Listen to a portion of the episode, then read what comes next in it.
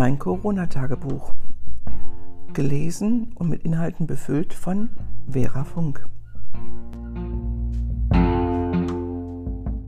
Folge 3. Heute war ich einkaufen. Also mit dem Fahrrad. Ich bin in die Stadt gefahren, das ist nicht weit von hier. Und es war Traumwetter. Und es gibt die neuen Befreiungen, also die neuen ähm, Erlasse, was man wieder machen kann und was nicht. Und es fühlte sich fast ein bisschen an wie normal. Okay, es liefen trotzdem viele rum mit Masken. Wir sprengten trotzdem auseinander, wenn wir zu eng aufeinander kamen. Aber so manche hatten echt Sommerklamotten an und ein Lächeln im Gesicht und bummelten schon fast durch die Stadt wieder. Es hatte einen Hauch, einen Hauch von Normalität. Das war schön. Es tat gut. Es tat echt gut. Das Verrückte ist, dass wir ausgerechnet jetzt heute im Jahr 2020, am 8. Mai, also am Jahrestag, am 75. Jahrestag des Kriegsendes,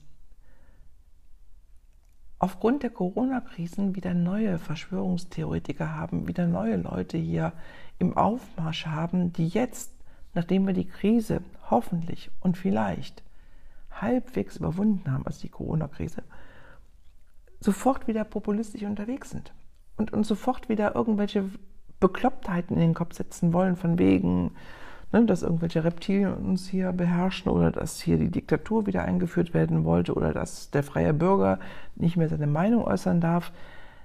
Ich glaube, dass diese ganzen Menschen, die sowas behaupten, einfach mal so, so, so einen Reisegutschein bekommen sollen in irgendein Land, wo wirklich Diktatur herrscht, wo Meinungsfreiheit nicht gegeben ist, Pressefreiheit nicht gegeben ist.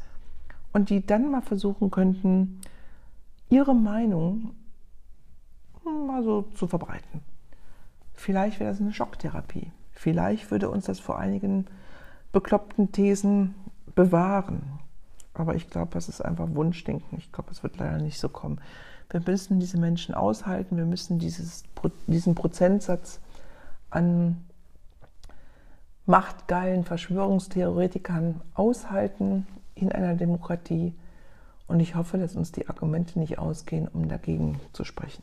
Und ich hoffe, dass die Mehrzahl der Leute, die hier in Deutschland leben und wahlberechtigt sind, immer so entscheiden, dass solche Verhältnisse wie damals vor 75 Jahren oder vor mehr als 75 Jahren nicht mehr hier oder irgendwo auf der Welt greifen. Das wäre mein Wunsch.